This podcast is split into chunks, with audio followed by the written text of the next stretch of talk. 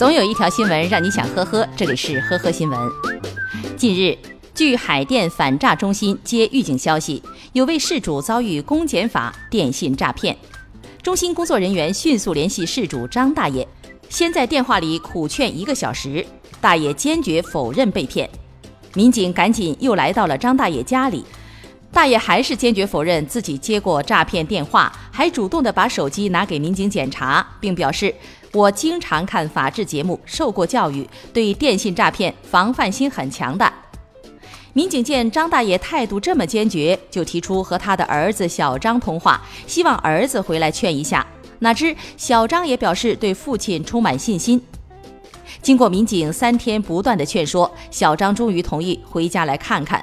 结果回去一看就傻眼了。所谓公安机关以张大爷涉嫌洗黑钱为由，要求大爷买一部新手机、一部新电脑进行单线联系并转账汇款。大爷已经给对方汇款五百六十七万。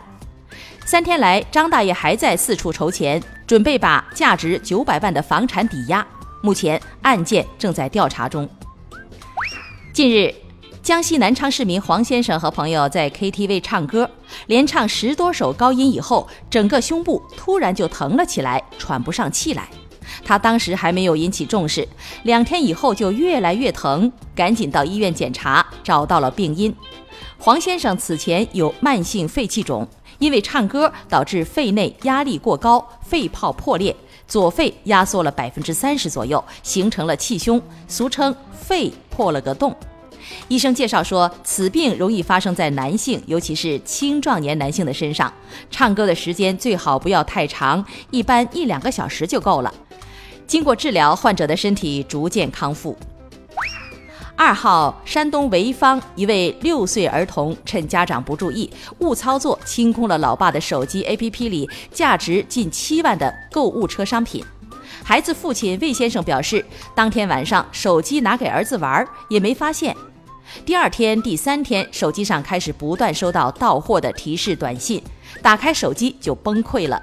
戒指、包包、平衡车、大熊玩具，零零总总加起来花了近七万。陆陆续续到货以后，充满了整个客厅。